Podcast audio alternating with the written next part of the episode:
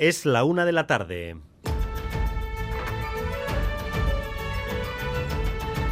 Crónica de Euskadi con Dani Álvarez. A Rachaldeón, el chaparrón electoral que está viviendo el país desde el viernes continúa hoy con la fuerza política que suspira por vencer al PNV y alcanzar la lendacaricha por vez primera. EH Bildu intentará ganarle al PNV con una candidatura renovada porque Arnaldo Tegui acaba de confirmar que no será el candidato de su formación. He decidido no presentarme ni postularme para ser candidato al Endacari de los tres territorios de Guipúzcoa, Áraba y Vizcaya. EH Bildu medita, por tanto, desde hoy qué persona deberá liderar su candidatura cuando ya sabe quiénes son sus oponentes a Negoñi. Si Arnaldo Otegui se echa a un lado para dejar que entre, ha dicho, aire fresco, una decisión muy meditada, pero que no implica dejar la política porque asegura que seguirá como coordinador general de Euskal Herria Bildu si así lo quiere la militancia. No ha querido desvelar quién podría ser candidato o candidata al Endacari por parte de la coalición Abertzale, una decisión que se tomará detallado a lo largo del mes de diciembre. En un país sin mayorías absolutas, para llegar al gobierno vasco hace falta al menos una llave. Hasta ahora esa llave la ha tenido el Partido Socialista de Euskadi. Y Andueza dice que ni unos ni otros. Frente a esos dos modelos, que a lo único que nos auguran es a un fracaso absolutamente estrepitoso, frente a esos dos modelos hay un tercero, que es el modelo del Partido Social, que es más necesario que nunca. Mientras el PNV ha puesto a funcionar su maquinaria para consagrar a su nueva apuesta, Imanol Pradales, el candidato ya está lanzado, pero a la legislatura todavía le quedan algunos puntos clave. Por ejemplo, ley de educación y presupuestos pero también Urcullu le recuerda sus deberes al Partido Socialista y a Pedro Sánchez. Tenemos un plazo de tres meses en el que el gobierno español debería cumplimentar tres transferencias, tres materias que están contempladas en los acuerdos entre el Partido Nacionalista Vasco y el Partido Socialista Obrero Español. Esto es yo creo que importante para lo que pueda ser también el mandato de esta legislatura. Por cierto que el nuevo gobierno de España va completando su organigrama y si bien a la cabeza de los ministerios las aportaciones vascas son Marlasca y Elma Saiz, en las segundas líneas hay mayor peso vasco.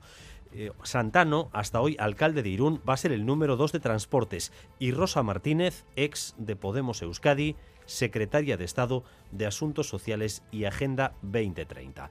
Y sobre la ley de educación, entre hoy y mañana, EH Bildu confirmará que no apoya la que en origen fue también su ley, y Andueza no esconde su satisfacción si esto finalmente ocurre, y Manuel Manterola. Es más, que EH Bildu vote en contra de la ley sería una magnífica noticia, según el líder del PS, porque es la demostración, dice, de que la ley va en la dirección correcta. En todo caso, la última palabra la tendrá la militancia de EH Bildu. Su mesa política convocará una votación telemática en torno a una propuesta de voto que sigue deliberando a esta hora. En los últimos días, distintos portavoces de EH Bildu se han inclinado por un rechazo a la ley de educación.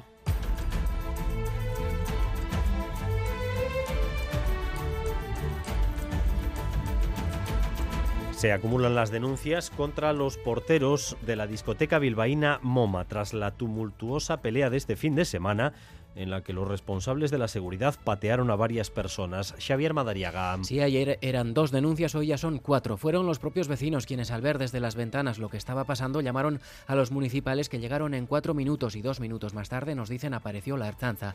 Aseguran quienes viven encima de la discoteca y la sufren cada fin de semana que peleas como esa llevan viviéndolas desde que se abrió el local. Las agrupaciones de vecinos son muy críticas con el personal que la discoteca contrata para garantizar la seguridad del local. Y esta semana vamos a profundizar en las consecuencias del calentamiento global, en concreto en el mar, desde el calentamiento del Ártico, que está acelerando la elevación del nivel del mar, hasta aquí, hasta el Cantábrico, donde estamos registrando, como ustedes saben, temperaturas del agua en verano hasta 2 grados por encima de lo habitual. Miquel Reparaz va a recorrer algunos puntos clave de las zonas más septentrionales del planeta.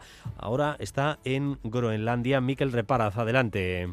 Buenas tardes. Groenlandia es uno de esos puntos críticos de la crisis climática provocada por la actividad humana. Aquí el calentamiento se está produciendo cuatro veces más rápido que en el resto del planeta. Los glaciares se derriten y la capa de hielo que debería cubrir la bahía de Disco simplemente ya no existe. Esa realidad y sus efectos desde el Ártico hasta el Cantábrico son el eje de la cobertura especial que arranca hoy aquí en Radio Euskadi y en el resto de medios de ITV nace Uribitarte 40. Es la nueva sala de exposición artística de Bilbao que da visibilidad a la, a la Fundación Bilbao Arte en su vigésimo quinto aniversario. Está ubicada cerca del Guggenheim y dará cabida a voces del arte contemporáneo vasco. Javier González de Durana es comisario de una exposición que captura la esencia de Bilbao Arte. En Bilbao Arte, el territorio de lo coleccionable ha estado claro desde sus inicios. Se trata de obras de todo tipo realizadas por artistas que han utilizado los talleres, las residencias de Bilbao Arte, obras realizadas durante el periodo de tiempo en que tuvieron relación con la institución. Y vamos también con lo más destacado del deporte con César Pérez de Gazola. Zarrachaldeón, César. Arche Dani, 17 días después de su último partido, vuelve hoy a competir el Athletic para cerrar la jornada 14 en Primera División. Juega en el campo del Girón, el equipo de Chingurri Valverde, un equipo, el Gironí, que ha visto como el triunfo ayer de Real Madrid en el campo del Cádiz le arrebata el primer puesto de la tabla. Vuelve Herrera, los que no estarán hoy serán Geray, Yuri Berchiche y Dani García que se encuentran lesionados. En el Winter Series, desde esta punta, quinta jornada hoy, en Guernica, Goico y Lequerica, que ya ganaron su primer partido, se miden a Cosme Aguirre, recambio de lesionado Larán y a Julen del Río. En cuanto al tiempo, continuamos con ambiente gris y lluvioso, además de viento fuerte, sobre todo en la costa. Las temperaturas van a continuar donde estaban, por debajo de los 15 grados. 12 en Bilbao o en Bayona, 11 en Donostia ahora mismo, 8 en Vitoria-Gasteiz, 6 grados de temperatura en Iruña. Gracias un día más por elegir Radio Euskadi y Radio Vitoria para informarse. Raúl González y José Ignacio Revuelta se encargan de la dirección técnica, María Cereceda de la coordinación. Crónica de Euskadi con Dani Álvarez. La una de la tarde y siete minutos. Ha empezado la campaña electoral vasca sin que las elecciones estén todavía convocadas. Auténtico vendaval, el que estamos viviendo desde el viernes por la tarde. La secuencia, como saben, ha sido anuncio de que Urcuyu no continúa, sale después que Pradales le sustituirá y ahora se confirma que Euskal Herria Bildu busca candidato o candidata alternativo a Otegui, que acaba de ratificar que no será el candidato al Endacari eh, por su formación. Vamos punto por punto porque la pizarra está ahora mismo llena de nombres y llena también de borrones. En el PNV la maquinaria se ha puesto en marcha para lo que va a ser una absoluta renovación generacional, una renovación que ya se ensayó en las municipales y forales con recambios en muchas candidaturas y que ahora se transforma en una nueva fase post-Urcuyu. Y Manuel Pradales va a ser ratificado en menos de dos meses como el candidato, aunque hasta entonces él mismo tendrá que abandonar su puesto en la Diputación y el Endacari tendrá que poner fin a la legislatura. Hasta que llegue ese momento, a esta legislatura le faltan varios momentos clave y hoy el propio Urcuyu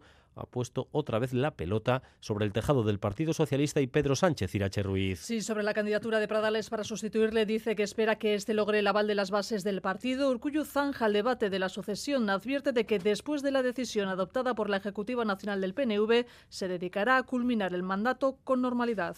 Lo de ayer corresponde al ámbito interno del Partido Nacionalista Vasco y yo quiero ya estar centrado una vez de estas últimas horas en lo que afecta a la vida de un partido político quiero estar centrado en lo que es mi labor como lendakari. Señala que no ha decidido aún la fecha de las elecciones, que ni lo tiene en mente, pero considera fundamental esperar al menos tres meses, entre otras cosas para forzar a que Pedro Sánchez transfiera en este tiempo las tres competencias a las que se ha comprometido. Tenemos un plazo de tres meses en el que el gobierno español debería cumplimentar tres transferencias tres materias que están contempladas en los acuerdos entre el Partido Nacionalista Vasco y el Partido Socialista Obrero Español. Esto es yo creo que importante para lo que pueda ser también el mandato de esta legislatura. Cercanías, políticas de migración y convalidación de los títulos universitarios, también la aprobación de los proyectos de ley que se tramitan en el Parlamento, opina el Endacari que son aspectos nucleares antes de convocar a los vascos a las urnas tras los resultados de las pasadas municipales y también de las generales de julio, Euskal Herria Bildu suspira por ser la primera fuerza en las elecciones autonómicas vascas, algo que no ha ocurrido nunca. Y para ese papel, EH Bildu confirma que la figura elegida para liderar la candidatura no será Arnaldo Otegui. Él mismo ha confirmado lo que ya se intuía desde hace bastantes días en su entorno, que él no será el candidato a Lendakari. Así que a partir de ahora la incógnita estará en saber quién va a liderar esa plancha cuando EH Bildu ya conoce quiénes serán sus rivales a Negoñi. Sí, decisión meditada en un contexto político de cambio de ciclo. Arnaldo Tegui defiende que su aportación en este momento está al frente de Euskal Herria Bildu como coordinador general. Él no será, por tanto, candidato al Endacari, pero no desvela quién completará la terna de candidatos. No puedo dar pistas sobre quién puede ser él o la candidata, porque, eh, bueno, hemos, hemos mantenido esta hoja de ruta. Eh, hoy tocaba hacer esta consideración y creo que tenemos que acertar y lo vamos a hacer. Sobre el candidato del PNV, Manuel Pradales, Arnaldo Otegui ha asegurado haberse sorprendido con el perfil elegido por el PNV. Me ha sorprendido el perfil del candidato, al que no conozco, creo que he alguna vez, Nada en contra del PNV, decía Arnaldo Tegui que Imanol Pradales es lo más parecido a Íñigo Urcullu que hay dentro del PNV. Como decíamos, ha insistido en que Euskal Herria Bildu no tiene en contra, nada, nada en contra del PNV, pero defiende un cambio de modelo de gobernanza.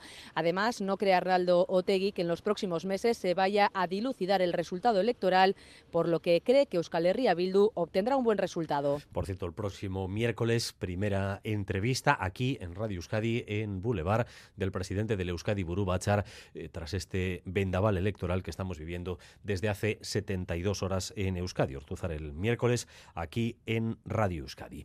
En un país sin mayorías absolutas y con esta pugna abierta, igualada entre el Partido Nacionalista Vasco y Euskal Herria Bildu para conformar un gobierno estable con mayoría absoluta hace falta al menos una llave. Hasta ahora, la llave la ha tenido el Partido Socialista de Euskadi. Y hoy su secretario general, Eneco Andueza, ha tenido su primera aparición en Madrid eh, formal, acompañado además de una de las vicepresidentas del gobierno, la que ha sido, entre otras cosas, negociadora con el PNV para la investidura con la ministra Montero. Y allí Eneco Andueza ha dicho que ni PNV ni EH Bildu, que lo que hace falta es una tercera vía. Madrid y Sarobaza. Sí, Eneco Andueza quiere ser el tercer Lendakari socialista. Su aspiración es ganar y cambiar el guion. Presenta su proyecto socialista como alternativa al modelo caducado y conformista, decía, del PNV y al modelo independentista de Bildu frente a esos dos modelos, que a lo único que nos auguran es a un fracaso absolutamente estrepitoso, frente a esos dos modelos hay un tercero, que es el modelo del Partido Social, que es más necesario que nunca. Y nuestra fórmula es sencillísima. No tiene nada de enredos, de complicaciones, de debates estériles. Autogobierno más cogobernanza igual a progreso. Ante la queja permanente y el encierro en el ombligo de Euskadi, aseguraba, promete un proyecto transformador con Euskadi en el centro y la mirada puesta en Europa. Andueza evita hacer valoraciones sobre el candidato Yeltsin y Manuel Pradales, pero sí que ha sido contundente sobre Bildu. Y si me pregunta a ver si voy a hacerle endacari a un candidato de H. Bildu, le voy a decir que no. Y si voy a conformar un gobierno con H. Bildu, le diré que no. Ha hecho especial hincapié en poner el foco en los problemas sociales como la educación o la sanidad, relegando a un segundo plano el debate territorial. No es el momento, dice, de perderse en enredos. Bueno, pues precisamente hoy hemos sabido que en el gobierno de España, cuando en las primeras líneas las eh, cabezas de ministerio eh, con acento vasco-navarro son Grande Marlasca y Elma Saiz, en la segunda sí está habiendo mayor aportación por parte del PSE y del PSN. Ayer se confirmó que el hasta hoy alcalde de Irún, José Antonio Santano, va a ser el número dos en transportes y también que una ex de Podemos Euskadi va a ocupar una Secretaría de Estado de Asuntos Sociales y Agenda 2030. En primer lugar, vamos con lo de Santano, que es lo más destacado, alcalde durante más de 20 años de Irún. Mayal en Galparsoro. Entró como alcalde en 2002 y es el regidor que más años lleva al frente de un ayuntamiento en Euskadi. Los irundarras lo califican en general de buen alcalde y ven bien que dé paso a nuevas caras. Aún no estar de acuerdo con muchas cosas, ha hecho un buen trabajo. A mí no me parece mal alcalde. Si lleva 21 años. Que se supone que eso es para mejor. Después de haber sido elegido de alcalde, que se vaya tan pronto, a lo mejor hay gente que no le sienta muy bien. José Antonio Santano ha convocado un pleno extraordinario para esta misma tarde. Será a las cinco y media donde presentará su renuncia como alcalde. En principio, no se espera que sea esta misma tarde cuando se anuncie su sustituto o sustituta. El actual teniente de alcalde cogerá el cargo de alcalde en funciones y en unos días, nos dicen desde el ayuntamiento, se nombrará al nuevo alcalde. El nombre que más suena es el de la socialista Cristina Laborda, hasta ahora número dos de la lista.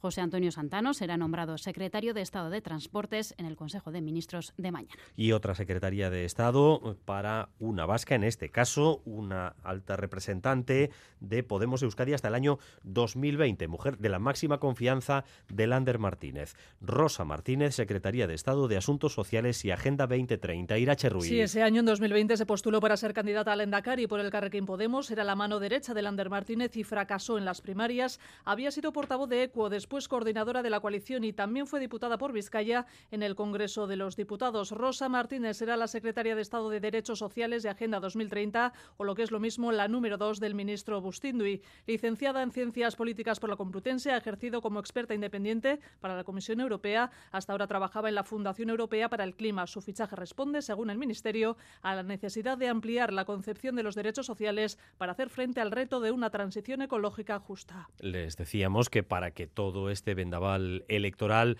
eh, sea algo oficial, primero tiene que haber una fecha de las próximas elecciones autonómicas y de eso todavía el Endacari Urcuyu no ha dicho nada. ¿Qué tiene que suceder eh, para que lleguemos a ese escenario? Pues quedan algunos puntos clave de este mandato, entre ellos, por supuesto, la aprobación de los presupuestos, que está garantizada, y también la de la ley de educación, que también está garantizada, pero tiene todavía un punto de intriga y es eh, qué le va a proponer EH Bildu a sus bases, porque esta ley eh, aunque Bildu no la vaya a apoyar, también es en parte de H. Bildu. ¿Qué sabemos, Imanol? Pues de momento la mesa política de H. Bildu sigue deliberando su propuesta de voto en torno a la ley de educación y decimos propuesta porque la va a someter a sus bases en una votación telemática que concluirá mañana. Es entonces cuando se oficializará su postura, aunque en los últimos días distintos portavoces se han inclinado por el no de no haber cambios sustanciales. Y no los ha habido. Esta mañana la ponencia que estudia la ley de educación se ha reunido por última vez y ha finalizado confirmando los cambios avanzados, entre ellos la introducción de los modelos lingüísticos en el texto. La norma no tendrá, por tanto, ese ansiado amplio consenso, aunque en el PSE parece que no echan a nadie de menos. Su secretario general, Eneco Andueza, se ha mostrado muy satisfecho por el previsible rechazo de H. Bildu.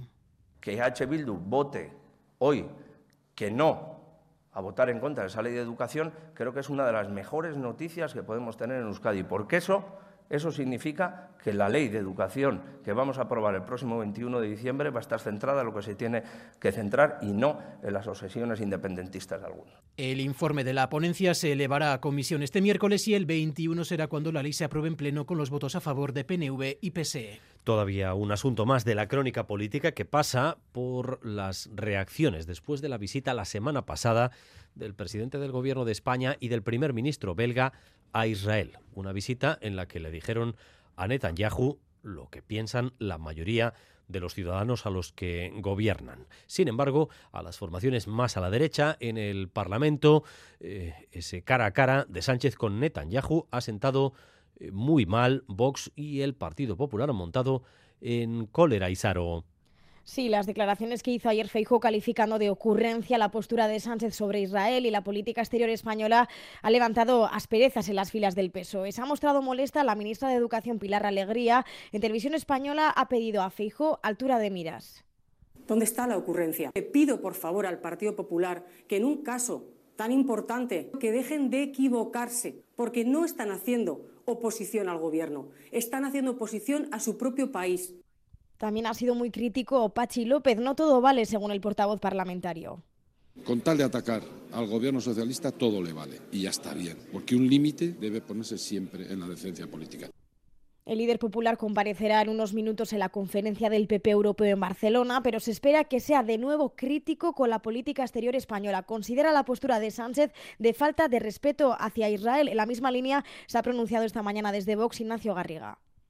Pedro Sánchez se ha convertido en la vergüenza ya no solo a nivel nacional, sino de toda Europa. Nunca antes un presidente del gobierno en la historia haya recibido felicitaciones de grupos terroristas, ya sea de ETA o de, o. Veremos qué dice Feijóo ante los suyos ahora en la ciudad condal, pero fuentes populares ya avanzan que el líder de la oposición no sale de su asombro ante el error diplomático de Sánchez.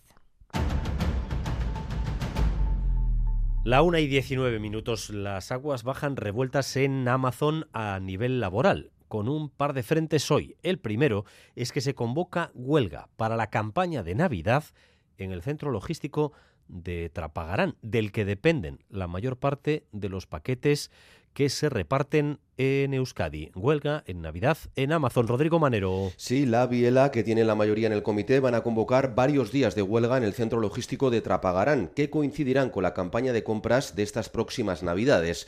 Los detalles se decidirán en las asambleas que van a celebrar esta semana, aunque ya advierten que serán más contundentes que los paros puntuales del año pasado, que afectaron a 60.000 paquetes. Quieren un convenio propio y denuncian que en este tiempo no ha habido ningún avance en la negociación. Gocho Mardarach es responsable de Transportes de Lab en Vizcaya pues este año estas navidades pues no van a ser normalizadas dentro de Amazon porque Amazon así lo ha, lo ha querido y se ha reído en este último año sin llegar a ningún acuerdo y a ninguna negociación y, y lo que se van a hacer días de huelga eh, se van a tener que alargar en, en el tiempo. El centro logístico de Trapagarán cuenta con 120 trabajadores y por él pasan todos los paquetes de Amazon que llegan a Vizcaya y la mayoría de los que Álava, Guipúzcoa y Cantabria.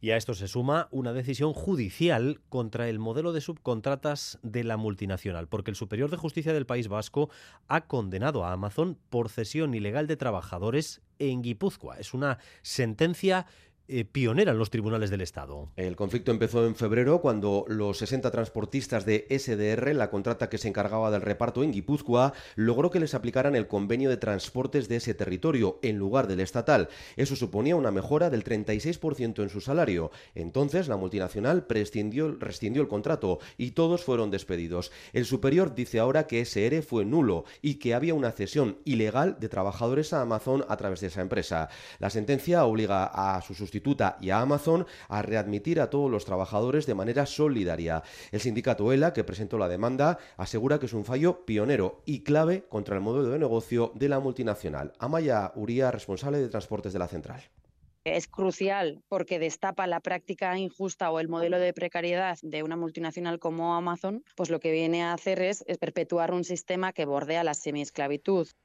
El fallo se puede recurrir, pero eso no anula la readmisión de los trabajadores. Hay dos empresas punta de lanza del eh, panorama industrial vasco ahora mismo en una situación más o menos delicada. Una es Siemens Gamesa, la otra sobre la que están surgiendo sombras es Michelin. A estas horas se está celebrando la primera reunión entre la dirección y los sindicatos de Michelin para tratar la salida de 150 trabajadores que la empresa ha anunciado en Vitoria. Se espera que la multinacional dé algún detalle más de este ajuste que en principio querría hacer eh, con jubilaciones y con bajas incentivadas. Michelin va a paralizar también parte de sus inversiones en la planta alavesa y esto, lógicamente, ha disparado la preocupación. Desde el AP dicen que es una represalia por las movilizaciones de los últimos meses. Habla su delegado Unai Arregui enpleguaren suntziketa besti berrizar bat, eta, eta gainera enpresaren jokaera dela eskarmentua, jendea mugitu zelako grebetan eta, bere itxarmenaren alde, eta jendea oso azerre dago. Y tenemos también una noticia del ámbito laboral que tiene que ver con un accidente con resultado de muerte que ha ocurrido en la localidad navarra de Cintruénigo, Llanearangoa. El trabajador fallecido es un hombre de 54 años, vecino de Cintruénigo. El accidente ha ocurrido pasadas las 9 de esta mañana. El hombre, empleado de una carpintería metálica, estaba realizando trabajos de sustitución de la cubierta en una nave industrial de una empresa de construcción de la localidad Rivera. Al parecer se le ha enredado la línea de vida que usaba. Al soltarse para desenredarla, las placas del tejado en las que estaba subido se han hundido y el hombre se ha precipitado desde una altura de unos 15 metros. Al lugar han acudido el equipo médico de la zona y una ambulancia, pero el trabajador ha fallecido en el acto. La policía foral se ha hecho cargo de la investigación. Crónica de Euskadi con Dani Álvarez. Una y 23 minutos. Nos situamos ahora en la madrugada del domingo, a las puertas de la discoteca MoMA, en pleno centro de Bilbao. En las redes se han viralizado unos vídeos con los que aparecen miembros, en los que aparecen miembros del equipo de seguridad del local, a patadas contra varios jóvenes. Se acumulan las denuncias en las últimas horas contra los porteros de la discoteca, mientras los vecinos denuncian que este tipo de peleas son algo habitual. Xavier Madariaga ha hablado con las partes implicadas. Sí, ya van cuatro denuncias presentadas contra los encargados de seguridad de la discoteca. Los denunciantes son jóvenes que aseguran que los golpes les llegaron sin haber hecho nada. Este el vídeo que todo el mundo ha visto con los porteros de discoteca patadas contra los jóvenes, así dicen algunos que paraban una pelea entre jóvenes en el exterior del local. Los vecinos dicen que escenas como estas son muy habituales cada fin de semana. Nadie quiere poner voz a estas denuncias, tampoco el responsable de la discoteca con quien hemos intentado contactar pero no responde ni a llamadas ni a mensajes. En total hay cuatro denuncias presentadas, no hay nadie hospitalizado, tampoco hay personas detenidas, mientras los sudalzañas mantienen abierta una investigación para aclarar lo ocurrido. Eso mientras en Atarrabia, Nafarroa, hay dos detenidos por haber agredido a otro portero de discoteca. Este está en el hospital. Uno de los detenidos es quien le propinó el puñetazo, al otro lo han detenido por desobediencia. Los dos pasan mañana ante el juez. El próximo viernes se va a conmemorar el Día Mundial de la Lucha contra el SIDA. 40 años después, la ONU marca una estrategia esperanzadora en la que sitúa el fin de la epidemia por VIH. Fin de la epidemia que no el fin del virus y sitúa la expectativa en el año 2030. Pero se sigue recordando que el VIH es una infección grave que continúa entre nosotros. Desde Osakidecha y las ONGs vascas de apoyo a los pacientes se incide en este momento en la necesidad de la prevención. Natalia Serrano, adelante. Sí, porque se insiste, el VIH aún es un problema sin resolver. El año pasado en Euskadi se detectaron 127 nuevos casos de VIH, un ligero alza con respecto al año anterior cuando se registraron 119 casos. Es una tendencia alcista desde 2021 por la salida de la pandemia, alza del 22% desde entonces en apenas tres años. Por eso, prevención y diagnóstico temprano por su importancia en estos momentos, son los llamamientos que más repite la consejera de Salud, Gochones Agardui. El diagnóstico del VIH tiene además una segunda vertiente, la del diagnóstico tardío. Al igual que ocurre en el resto del continente, más de la mitad de los nuevos diagnósticos anuales con VIH en Euskadi son tardíos diagnóstico compartido en ese punto sobre cómo luchar contra nuevas infecciones de VIH desde Euskal Sida. Marco Invert animaba por ello a la población sexualmente activa, decía, a incorporar un chequeo regular del VIH. Invitamos, repetía, a la realización de las pruebas diagnósticas, tanto para VIH como al resto de IETS, en nuestras ONGs, en nuestras farmacias y obviamente en el sistema sanitario vasco. Y en ese punto se resaltaba la eficacia de los test rápidos de VIH, VIH en las farmacias vascas. Se han realizado más de 3.600 en los últimos 14 años. Una de la tarde y 27 minutos, noticia de última hora también en los tribunales relacionada con el robo del arma, un arma cargada, que era propiedad de un Erchaña. Un robo que se sigue investigando. El sospechoso ha pasado de nuevo ante el juez Imanol. Sí, la última hora es que ha prestado declaración esta mañana en un juzgado de instrucción de Baracaldo por presuntamente haber robado un arma en la vivienda de un Erchaña. Tras esa declaración ha quedado en libertad con la obligación de comparecer cada 15 días. La Fiscalía no ha solicitado prisión y así la jueza ha decretado su libertad. Recordemos que el joven se entregó la semana pasada en una comisaría de Deusto cuando se le buscaba por el robo de este arma. Sin embargo, cuando lo llevaron al juzgado de guardia, la Arzainza no entregó ningún atestado relacionado con este robo y quedó en libertad. Como decimos, ha declarado esta mañana y otra vez ha quedado en libertad con la obligación de comparecer cada 15 días. Bueno, pues 10 días después le han vuelto a llevar ante el juez y el juez ha decidido eh, que libertad. Y el día 30, el movimiento feminista convoca una huelga general a favor del derecho colectivo a los cuidados frente a la profunda crisis que vive la sociedad en este sector. Plantean mejorar las condiciones materiales, pero también modificar los pilares sobre los que se estructuran los cuidados. Los resultados indican que hay una infraestructura pública que es deficitaria, así que, según dicen los movimientos feministas, las instituciones tienen una tarea pendiente. Chefi Rocco del movimiento feminista ha hablado esta mañana en Boulevard que las familias y las personas receptoras de los cuidados están viendo cada vez más esa deficiencia y esa impotencia que sienten en relación a, a, recibir esos cuidados. Las instituciones están como en el discurso mejorando, pero necesitamos infraestructura pública, presupuesto público y políticas públicas puestas en ello realmente. El jueves, día 30, recuerden, huelga general feminista por el cambio en las políticas de cuidados.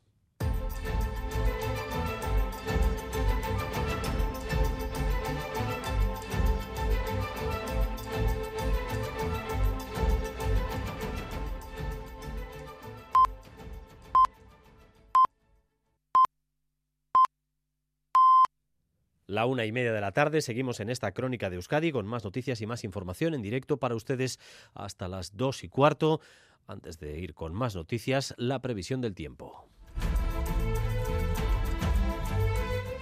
Día gris y lluvioso con viento fuerte, especialmente en la costa. Previsión para las próximas horas. Euskal Meta, Rachaldeón. A Rachaldeón, durante la tarde seguiremos con un ambiente gris y también con lluvias, sobre todo en la vertiente cantábrica, donde los chubascos serán más frecuentes e intensos. Junto con la lluvia, destacará también el viento del noroeste, que se intensificará, sobre todo en la costa. Así, las temperaturas hoy volverán a quedarse por debajo de los 15 grados. Y este ambiente otoñal tendrá continuidad mañana, sobre todo durante la primera mitad del día. Mañana a partir de la tarde esperamos menos lluvia, aunque no remitirá del todo hasta la noche. Y a partir de las dos y cuarto aquí en Radio Euskadi, la información deportiva en Quirola al día.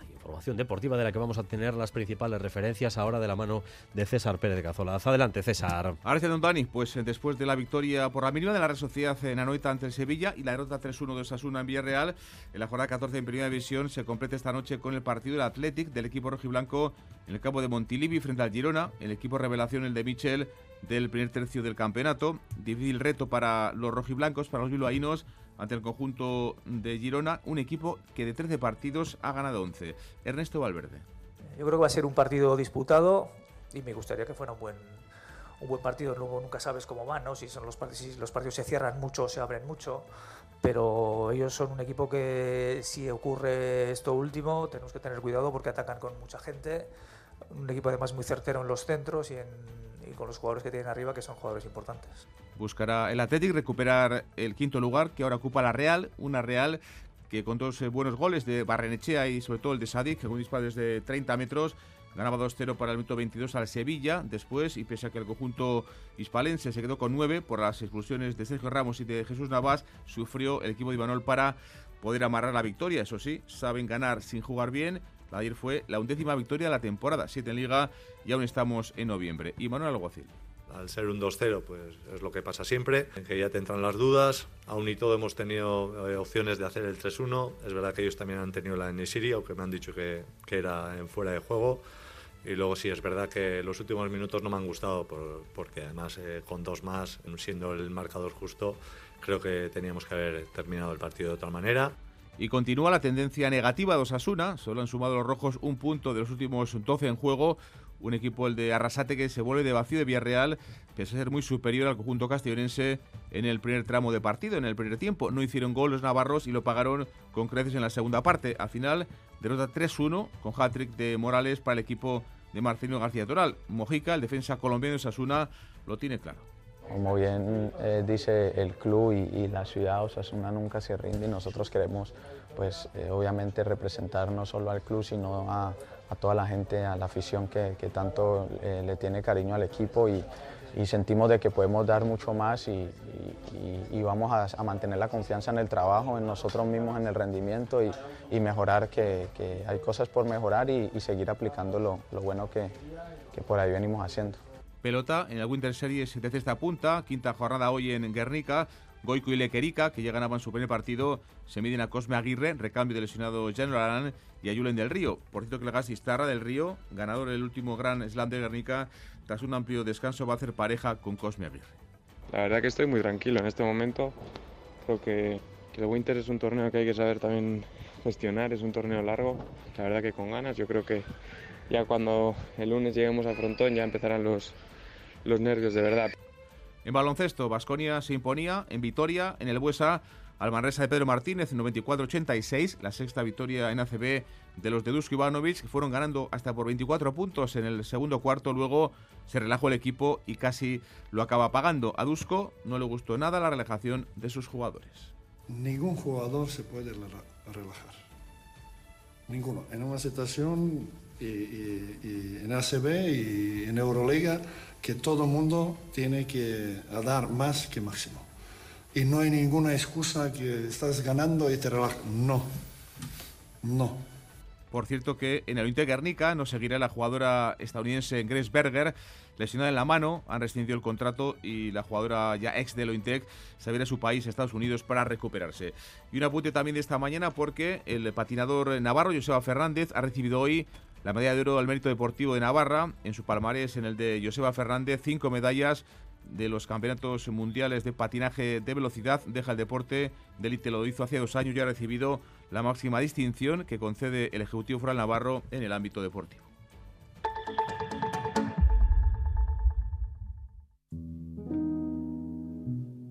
Si abres el libro del bien vivir por la página 9 podrás leer la siguiente reflexión. La felicidad no te la dan los metros cuadrados. La felicidad te la dan aquellos con quien los compartes. Con el cupón diario de la 11 puedes ganar hasta 500.000 euros de lunes a jueves y practicar el bien vivir. Cupón diario de la 11. Te toca bien vivir. A todos los que jugáis a la 11, bien jugado. Juega responsablemente y solo si eres mayor de edad. Este martes en Boulevard, especial Ekin Clima desde la estación marina de Plencia, de 8 a 10 de la mañana en Radio Euskadi y si quieres vernos por streaming en eitv.eus. EITV, Ekin Clima.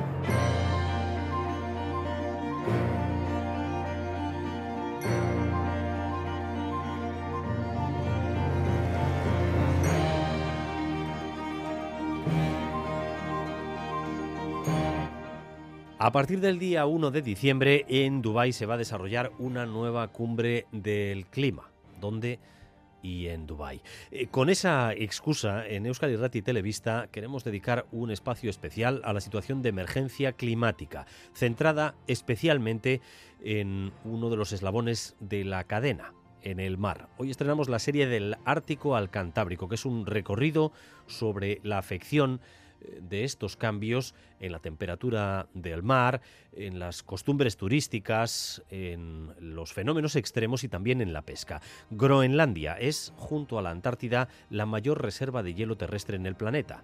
En el Ártico ese hielo se derrite a un ritmo mucho mayor por ejemplo, que en el Polo Sur. Y además, en zonas como la bahía de Disco, la superficie del mar ya no se hiela en esta época del año como ocurría con anterioridad. Todo ello está cambiando la forma de vida de las comunidades inuit que viven en esas costas y también la biodiversidad de toda la zona. Miquel Reparaz ha visitado, está visitando ese punto del planeta, se ha adentrado allí. Miquel, adelante. Jan Kortzen sale a pescar bacalao cada mañana en su lancha a motor. Pasa entre los enormes icebergs que flotan por toda la bahía de Disco, al oeste de Groenlandia. Son trozos del mayor glaciar del Ártico que se derrite a marchas forzadas. El hielo ha desaparecido durante el invierno. A estas alturas del año, la bahía debería estar ya helada, cubierta de una gruesa capa de hielo, pero eso ya es el pasado. La gente gana más dinero desde que no hay hielo, porque podemos navegar sin problemas hasta el fiordo y pescar lenguados allí. Además de los lenguados, Jan pesca bacalao y caza focas, entre otros animales marinos. También algunas especies amenazadas.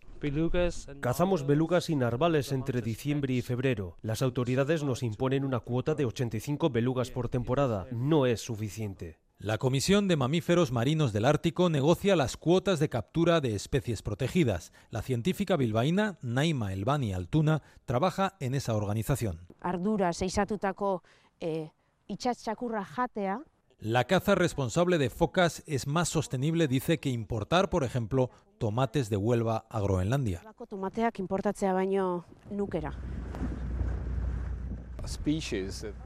Las especies que dependen de una baja temperatura constante pueden desaparecer en el futuro, advierte Mario Acuarone, uno de los expertos más reconocidos en biodiversidad del Ártico. El Centro Científico y Tecnológico ASTI hoy precisamente publica un informe al que ha tenido acceso Radio Euskadi en el que se recogen los resultados obtenidos en sus análisis sobre las implicaciones del cambio climático en la vida marina. Los datos recogidos en ese informe evidencian su impacto. Begoña Dorronsoro. Las distintas mediciones realizadas por el equipo de investigadores de ACI y recogidas en el informe evidencian que el aumento de la temperatura del mar es una de las consecuencias más directas del cambio climático en nuestras costas. Guillem Chust, responsable del área de cambio climático del centro. Está calentando el mar mm, tanto en todo el Golfo de Vizcaya como, en la costa. Estamos detectando tendencias y tasas de, de calentamiento de alrededor de 0,2 grados por década, desde los años 80. Esto está provocando un aumento del nivel del mar de 3 milímetros al año, poniendo en peligro nuestras costas y provocando desplazamientos y cambios en los ritmos reproductivos de distintas especies marinas. Mireia Valle, investigadora de ACI.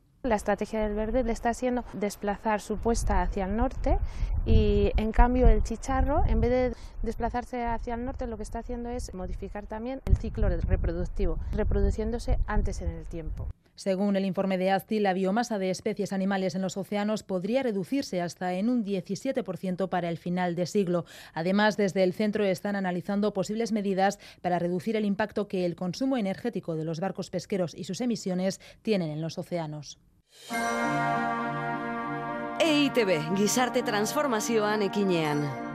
Ekin Clima. Radio Euskadi. Compartimos lo que somos. Vamos a acercarnos ahora hasta el puente colgante con una conexión con nuestra unidad móvil porque eh, allí, poco después de primera hora de la mañana, parece que se ha esfumado de eh, repente un trozo del icónico puente. Eh, Segovia, ¿qué, ¿qué está pasando? Sí, los vecinos de Guecho y Portugalete no dejaban de preguntarse esta mañana qué es lo que ha ocurrido en el puente colgante de Vizcaya para que hayan desaparecido unos 20 metros de la pasarela que une ambas localidades. Ciudadanos que no dejaban de mirar a lo alto de este patrimonio de la humanidad tratando de buscar una explicación de lo que había ocurrido esta mañana aquí en el puente colgante de Vizcaya. Solo podían especular. Yo sé que por esa zona hacen puenting, pero no sé exactamente de qué consiste eso que han puesto ahí. Estuve hace tres o cuatro días y la gente caminaba por ahí arriba. ¿Sí? Han puesto una, no sé, unas filmaciones. Parece un cartel de, de escombros. Es la primera vez que lo veo. Hoy, no sé, será una, un, un publicitario o algo así, digo yo, ¿no? A no ser que quieran incluir algo para las Navidades, que también puede ser que esté no lechero.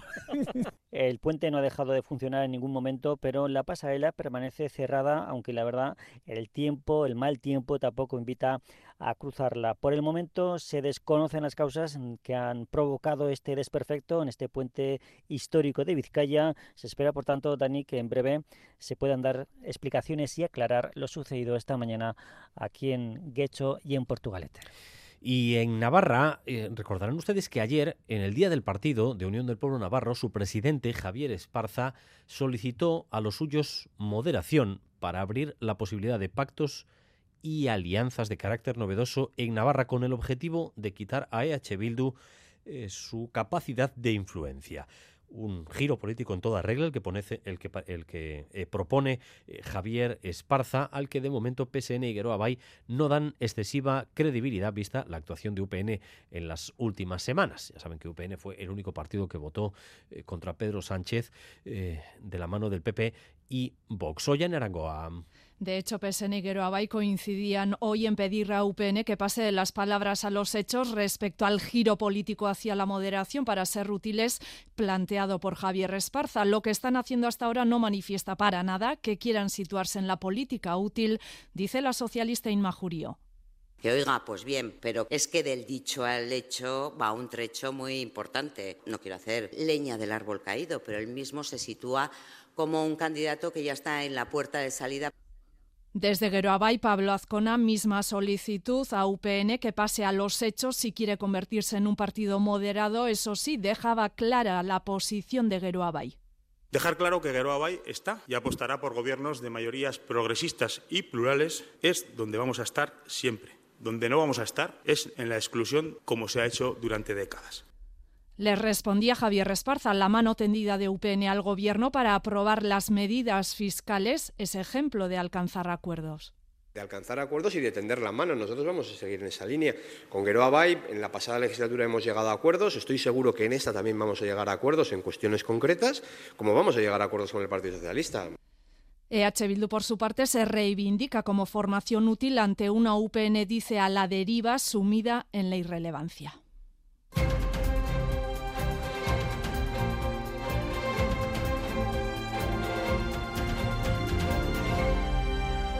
15 minutos para llegar a las 2 de la tarde. Estamos ya en el último día, el último de los cuatro que supuestamente tiene que durar el alto el fuego, la tregua que pactaron la semana pasada Israel y Hamas.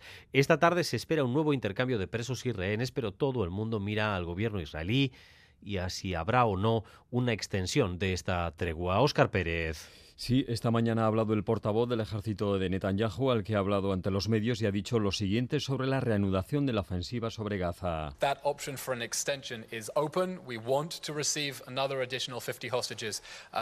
La opción de extender la tregua está abierta. Nosotros queremos recibir otros 50 rehenes después de mañana en nuestro camino para traerlos todos a casa. Cuando eso se pare, reanudaremos las operaciones militares, ha dicho el portavoz del Ejecutivo israelí.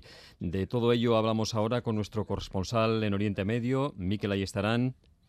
No tenemos todavía a Miquel Ayestarán, Oscar, pero eh, sí podemos decir que en las últimas horas eh, se han multiplicado las voces en el ámbito internacional eh, que reclaman a Israel y a Hamas que extiendan en el tiempo este alto el fuego. Sí, en las últimas horas, como dices, ha habido muchas voces que están pidiendo que se alargue en el tiempo esa tregua. Este mismo mediodía lo ha solicitado el secretario general de la OTAN, Jens Stoltenberg. I call for an extension of the pause. Uh, también se ha hecho esa petición en Barcelona, en el Foro Regional de la Unión por el Mediterráneo. Es un lugar de los pocos en el contexto internacional en el que Israel y Palestina se sientan en una misma mesa, pero esta vez Israel no ha participado. Sí lo ha hecho el alto representante de la Unión Europea para la política exterior, Josep Borrell, que ha vuelto a ser muy contundente con el gobierno de Benjamín Netanyahu. Bruselas, Amaya, Portugal, León. A León, Borrell ha tratado de citar a terceras personas en las frases más controvertidas para aquellos Estados miembros que defienden incondicionalmente a Israel, refiriéndose a lo dicho por Obama sobre la importancia de cómo se ejerce el derecho a defenderse y recordando que es buena parte de la opinión pública la que considera inaceptable el asedio y el número de muertos en Gaza. The highly disproportionate death toll, most of the public opinion around the world considers sobre Cisjordania se ha mostrado consternado por la decisión de Tel Aviv de poner más dinero para afianzar los asentamientos ilegales. Considera la tregua en Gaza un primer paso, pero insiste en empezar a preparar el día de mañana la solución de los dos estados para ofrecer a los palestinos un horizonte mejor que lo que les ofrece, dice, la ideología de Hamas.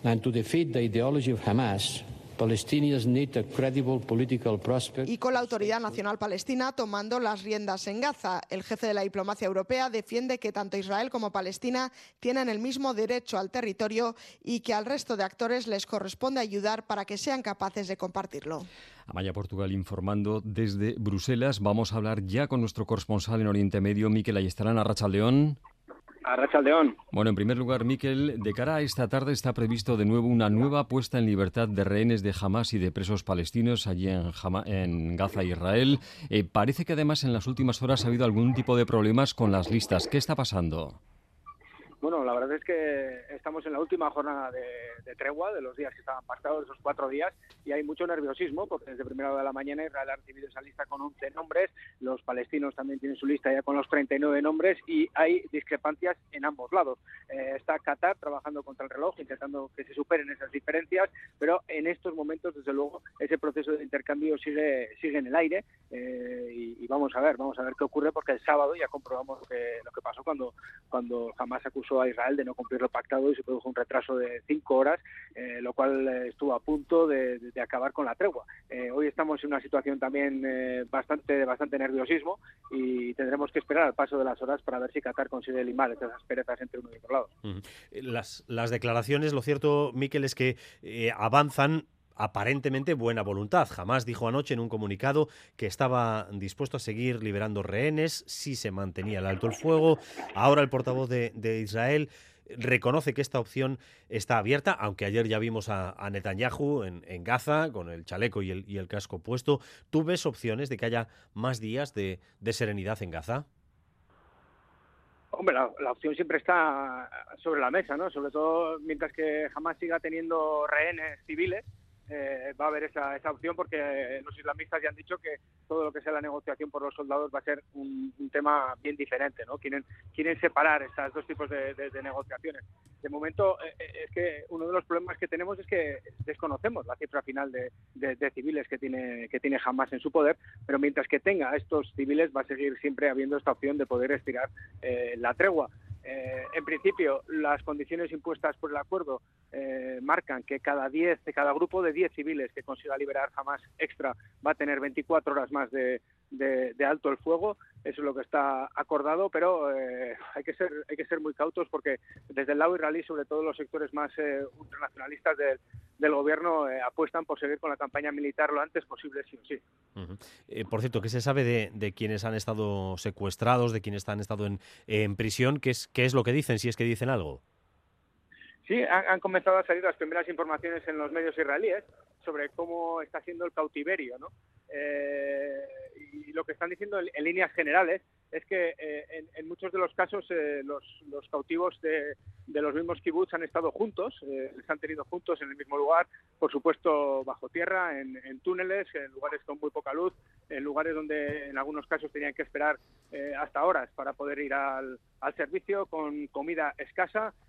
Dicen que al menos una vez al día y normalmente pan y arroz eh, pero que en general, eh, sobre todo los servicios médicos, apuntan en que están llegando en buen estado de salud y sin haber sufrido malos tratos ni torturas. Miquel, ahí estarán en directo para ustedes. Un abrazo, Miquel. Agur. Una y 51. Seguimos.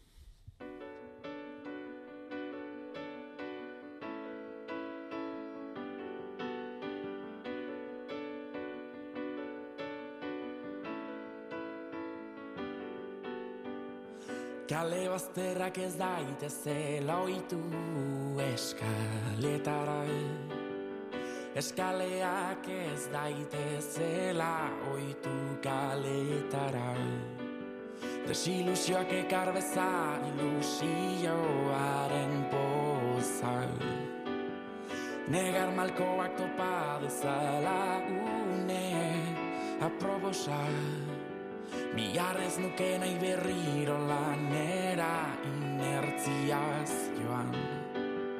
Lan egin nahi nuke baina joan dakoen ondoan. Ileite zela itxutzera ino sortutako sinesmenak. Bakeak biziritzala hiltzeko gertu daudenak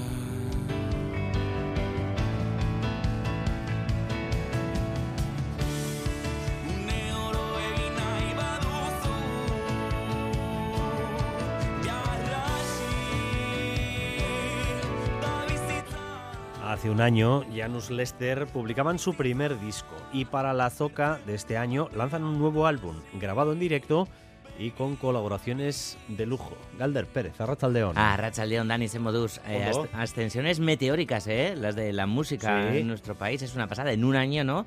Como, como crecen de repente ciertos artistas, yo que sé, Olaya Inciarte, Navarra también, Jofe y demás. ¡Bumba! En un año cuando...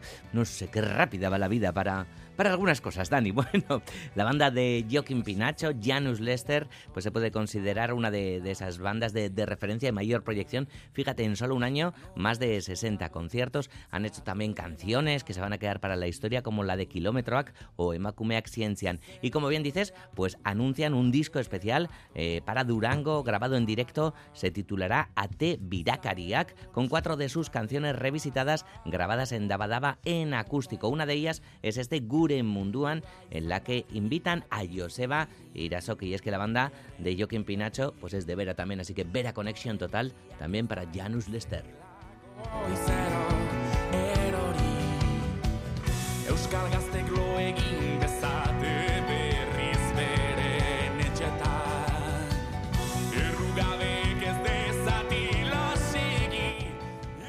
Y Convocados por la Diputación en Araba, un centenar de miembros pertenecientes al ámbito cultural se han congregado esta mañana. A la presentación del Plan de Cultura Álava, un plan que abarca el periodo entre este 2023 y el 2028. Sí, este plan parte del hecho de que la cultura es un derecho, así que plantea sobre todo que todas las personas tengamos acceso a la cultura. Son tres los retos, incrementar la percepción social del valor de la cultura, promover el desarrollo del sector cultural y creativo y además fortalecer el desarrollo cultural equilibrado. Y para ello se plantean una serie de mecanismos de participación para diferentes agentes culturales a través de una comisión de cultura y mesas sectoriales Ina Sánchez es directora foral de Cultura. Nadie se puede quedar aquí atrás, ni la ciudadanía ni, ni el sector. Y todo ello con una estrategia global que marca este nuevo plan. En el anterior plan era un reto y en este caso lo consideramos como algo más global, que es que todo ello lleve a la Diputación Foral de Álava a situar la política cultural en la estrategia global de la institución.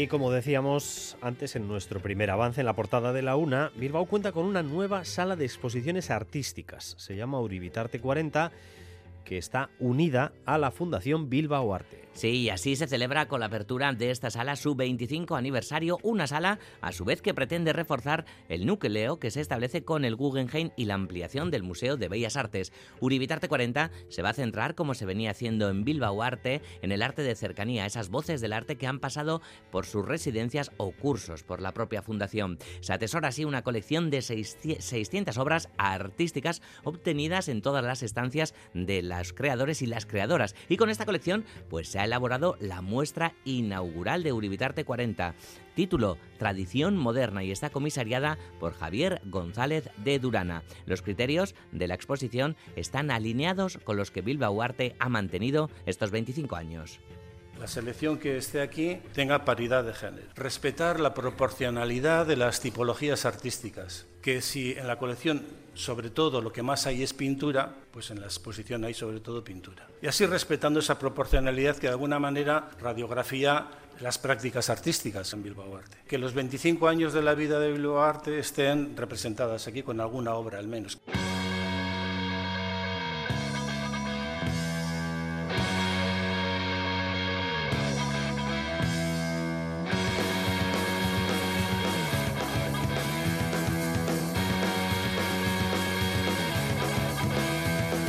Euskal Herria Museoa de Guernica acoge la exposición Marcos Jimenoren Carteletrak, una muestra comisariada por Joseba India y Esteban Montorio. Sí, la exposición reúne 53 carteles creados a partir de los palíndromos escritos por Marcos Jimeno. Amigas, amigos y numerosas artistas vascas y vascos colaboran en esta muestra ilustrando sus palíndromos como un conmovedor tributo a la amistad y genialidad de Jimeno. Y en paralelo a la exposición, el libro Carlos Jimenoren, Marcos Barcatu Marcos Jimenoren, un Dabat Letra Cartel, que presenta más de un centenar de imágenes glosadas por Joseba Sarrionandia que destaca que siempre se ha dicho que el palíndromo es una genialidad, pero que no tiene sentido, pues en esta exposición explica, pretenden que el palíndromo sea también un elemento que se integre en el vocabulario de todo el mundo. Helburu izan da balan guzti honetan palindromoak genialitatea izateaz gainera da deskurrimento ustekabeko izateaz gainera ba izatea hitz egiteko gai eta denon hizkuntzara integratzeko aportazio bat, ezta. Juanjo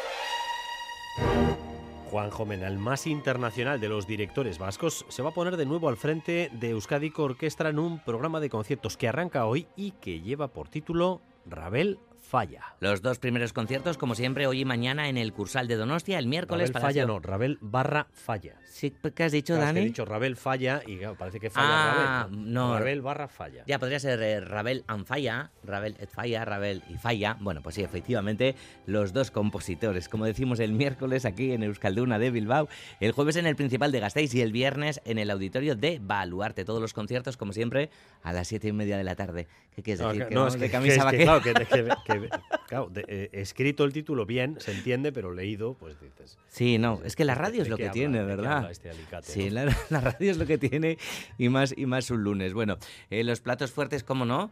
Pues el concierto en sol de Ravel, con el vitoriano Alfonso Gómez al piano y también el ballet completo del sombrero de tres picos. ¿De quién va a ser? De Falla. Pues están Ravel y Falla. Así no hay quien falle. Ahora sí, ahora ha quedado clarísimo, clarísimo. Bueno, luego lo explicamos un poquito más en cultura.es. Hazme un esquemita que ando espeso hoy de lunes. Claro, tele, te, te mando esquemitas, tele no. A las, a las 3 y 5 más Galder Pérez. Con ustedes en cultura.eus. Arte Galder. Eduarte.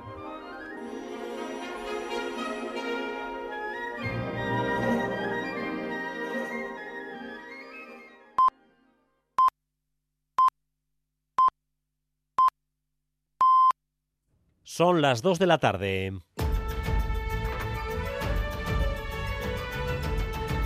Crónica de Euskadi con Dani Álvarez. Gracias por continuar en nuestra compañía, gracias un día más por elegir Radio Euskadi y Radio Vitoria para informarse.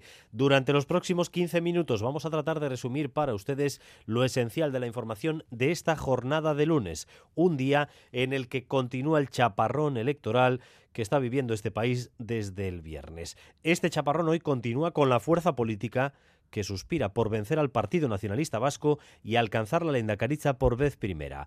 EH Bildu intentará ganarle al PNV con una candidatura renovada, porque Arnaldo Otegui ha confirmado que no será el candidato de su formación. Por tanto, EH Bildu medita ya qué persona deberá liderar la candidatura cuando ya sabe quiénes van a ser todos sus oponentes. Ane Goñi. Así es, Arnaldo Tegui no será candidato al Endacari, se echa a un lado para dejar que entre, ha dicho, aire fresco. Decisión muy meditada, al igual que la de seguir como coordinador general de Euskal Herria Bildu en mitad de un nuevo ciclo político. Sobre quién será candidato o candidata al Endacari por EH Bildu no ha querido desvelar nada y ha aclarado que la decisión se tomará sin prisa a lo largo del mes de diciembre. No puedo dar pistas sobre quién puede ser él o la candidata, porque, eh, bueno, hemos, hemos mantenido esta hoja de ruta, eh, hoy tocaba hacer esta consideración y creo que tenemos que acertar y lo vamos a hacer. Sobre el candidato al Endacari del PNV, Imanol Pradales, Otegui cree que es un perfil continuista. pero me parece que es lo más, lo más parecido a Orcullu que podría encontrarse en el PNV. Entonces el problema no es que uno cambie de cara en la candidatura, el problema es, ¿y tú vas a cambiar la política de alianzas? ¿Y vas a cambiar tu visión neoliberal de las cosas? ¿Y vas a cambiar tus ambiciones nacionales? No es un problema de candidatos, es un problema de identidad política.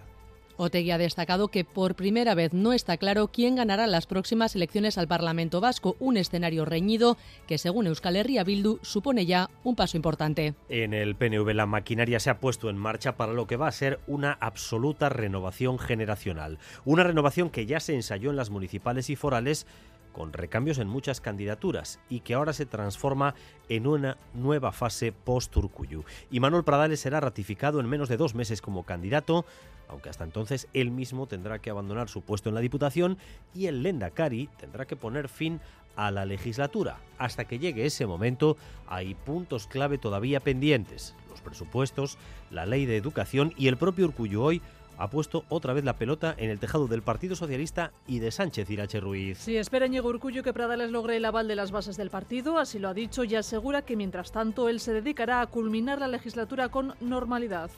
Lo de ayer corresponde al ámbito interno del Partido Nacionalista Vasco y yo quiero ya estar centrado, una vez de estas últimas horas, en lo que afecta a la vida de un partido político. Quiero estar centrado en lo que es mi labor como Lendakari. Advierte el Endacari de que el proceso interno del PNV no condicionará en absoluto la fecha de las elecciones. Dice que aún no ha decidido cuándo las convocará, pero lo que tiene claro es que habrá que esperar al menos tres meses para forzarle a Sánchez a que traspase en ese tiempo las tres transferencias comprometidas. Tenemos un plazo de tres meses en el que el gobierno español debería cumplimentar tres transferencias tres materias que están contempladas en los acuerdos entre el Partido Nacionalista Vasco y el Partido Socialista Obrero Español. Esto es yo creo que importante para lo que pueda ser también el mandato de esta legislatura.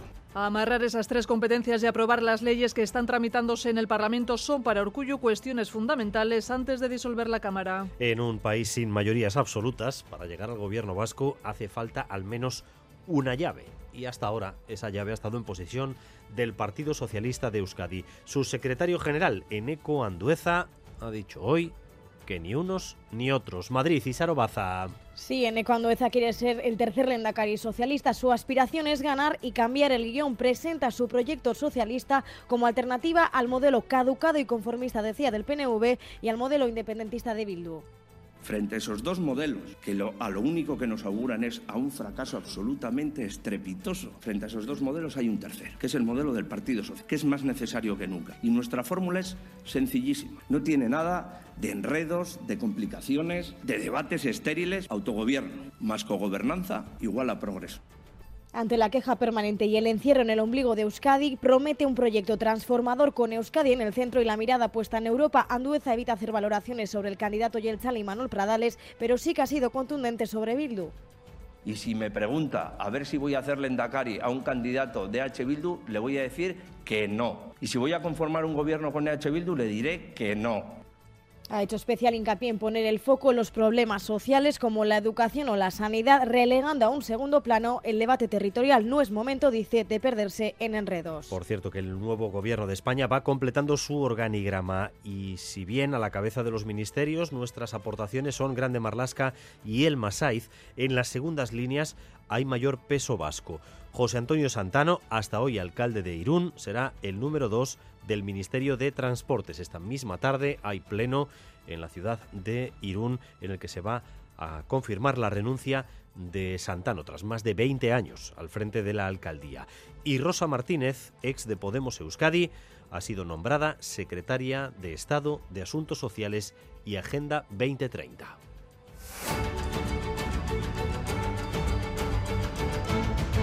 Además, hace poco más de media hora les eh, contábamos novedades en el proceso de investigación del robo de la, de la pistola eh, cargada que era propiedad de un agente de la Erchaincha, una pistola de uso personal. El principal sospechoso de ese robo, después de varios días en libertad, ha sido llevado de nuevo ante el juez Imanol Manterola. El joven ha prestado declaración esta mañana en un juzgado de instrucción de Baracaldo por presuntamente haber robado un arma en la vivienda de un erzaña y tras esa declaración ha quedado en libertad con la obligación de comparecer cada 15 días. La Fiscalía no ha solicitado prisión y como aparte de la defensa en esa vista no ha estado nadie más, la jueza ha decretado su libertad. Recordemos que el joven se entregó la semana pasada en una comisaría de Deusto cuando estaba siendo buscado por el robo de este arma y a su vez tenía pendiente un asunto relacionado con una condena anterior de un caso de violencia machista. Sin embargo, cuando lo llevaron al juzgado de guardia, la Arzainza no entregó ningún atestado relacionado con este robo y quedó en libertad. El arma sigue sin aparecer y desde el robo la expareja del presunto ladrón, víctima de violencia machista, está bajo protección especial. Dos de la tarde y siete minutos bajan revueltas las aguas en Amazon a nivel laboral.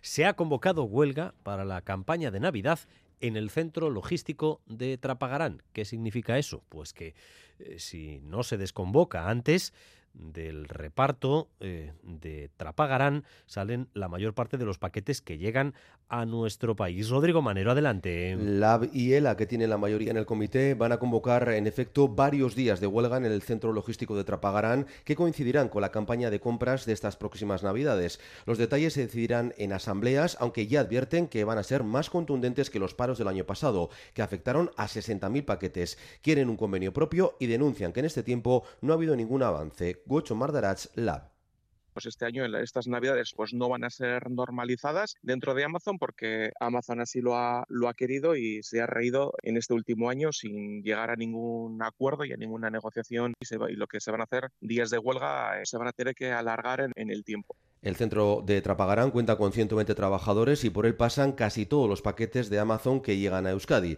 Por cierto que la multinacional ha recibido hoy también un golpe judicial. El Superior de Justicia del País Vasco le ha condenado por cesión ilegal de trabajadores, 60 transportistas que fueron despedidos tras mejorar su convenio en Guipúzcoa. Según ELAS, una sentencia pionera en el Estado que pone en solfa todo su modelo de subcontratas. En el ámbito industrial estamos a la espera de que se conozcan los planes de futuro para Siemens Gamesa y también de las sombras que el viernes se lanzaron sobre el futuro de, Michelin, particularmente en su planta de Vitoria. Acaba de terminar la primera reunión entre la dirección y el comité para tratar el despido de 150 trabajadores que la empresa ha anunciado en la planta alavesa. De momento, la multinacional no ha dado detalles sobre cómo piensa aplicar este ajuste. Los sindicatos han pedido que no haya despidos forzados y han quedado en volver a reunirse este viernes. Hemos hablado con Íñigo López, delegado de UGT en Michelin. Eh, desde UGT y Comisiones Obreras hemos hecho una propuesta conjunta, eh, adelantar las salidas del personal senior, movilidad geográfica, gente que tenga pedidos traslados, que no haya medias traumáticas en resumen. ¿no? Bueno, la empresa ha dicho que va a analizar esas propuestas, cuáles puede asumir y cuáles no, y nos intentará responder en una siguiente reunión que ha convocado para el próximo viernes. Y esta semana vamos a profundizar en las consecuencias del calentamiento global, en concreto en el mar. Desde el calentamiento del Ártico, que está acelerando la elevación del nivel del mar, hasta aquí, hasta el Cantábrico, donde registramos una temperatura del agua que en verano ha llegado a ser hasta 2 grados por encima de lo habitual. Miquel Reparaz va a recorrer algunos puntos clave en las zonas más septentrionales del planeta, las zonas que más rápido se están calentando en la Tierra. Desde Groenlandia, Miquel Reparaz, adelante. Jan Kortzen sale a pescar bacalao cada mañana en su lancha a motor. Pasa entre los enormes icebergs que flotan por toda la bahía de Disco, al oeste de Groenlandia. Son trozos del mayor glaciar del Ártico que se derrite a marchas forzadas. El hielo ha desaparecido durante el invierno. A estas alturas del año, la bahía debería estar ya helada, cubierta de una gruesa capa de hielo, pero eso ya es el pasado. La gente gana más dinero desde que no hay hielo, porque podemos navegar sin problemas hasta el fiordo y pescar lenguados allí. Además de los lenguados, Jan pesca bacalao y caza focas, entre otros animales marinos. También algunas especies amenazadas. Cazamos belugas y narvales entre diciembre y febrero. Las autoridades nos imponen una cuota de 85 belugas por temporada. No es suficiente. La Comisión de Mamíferos Marinos del Ártico negocia las cuotas de captura de especies protegidas. La científica bilbaína Naima Elbani Altuna trabaja en esa organización. Eh, jatea la caza responsable de focas es más sostenible, dice, que importar, por ejemplo, tomates de Huelva a Groenlandia.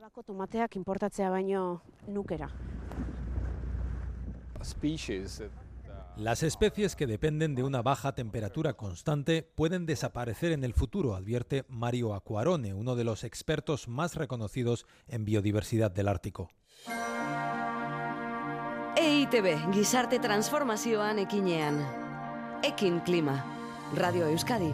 Compartimos lo que somos. Especial toda esta semana en EITV sobre el cambio climático, el calentamiento global, eh, concretamente en el mar, sus efectos en el mar del Ártico al Cantábrico, por cierto, con mañana, mañana con programa especial aquí en Radio Euskadi en Boulevard de la mano de Xavier García Ramsden desde Plencia. Y el puente colgante ha aparecido esta mañana parcialmente dañado. Los vecinos de la zona no dejan de mirar hacia arriba para tratar de buscar una explicación. Unidad móvil de Radio Euskadi, Xavi Segovia, adelante. Los vecinos de Guecho y Portugalete no dejaban de preguntarse esta mañana qué es lo que ha ocurrido en el puente colgante de Vizcaya para que hayan desaparecido unos 20 metros de la pasarela que une ambas localidades. Ciudadanos que no dejaban de mirar a lo alto de este patrimonio de la humanidad tratando de buscar una explicación de lo que había ocurrido esta mañana aquí en el puente colgante de Vizcaya. Solo podían especular. Yo sé que por esa zona hacen puenting, pero no sé exactamente de qué consiste eso que han puesto ahí. Estuve hace tres o cuatro días y la gente caminaba por ahí arriba. ¿Sí? Han puesto una, no sé, unas filmaciones. Parece un cartel de, escombros. Es la primera vez que lo veo. Hoy, no sé, es una, un publicitario o algo así, digo yo, ¿no? A no ser que quieran incluir algo para las Navidades, que también puede ser. Que esté lo lechero. El puente no ha dejado de funcionar en ningún momento, pero la pasarela permanece cerrada, aunque la verdad el tiempo, el mal tiempo tampoco invita a cruzarla. Por el momento se desconocen las causas que han provocado este desperfecto en este puente histórico de Vizcaya. Se espera, por tanto, Dani, que en breve se puedan dar explicaciones y aclarar lo sucedido esta mañana aquí en Guecho y en Portugalete.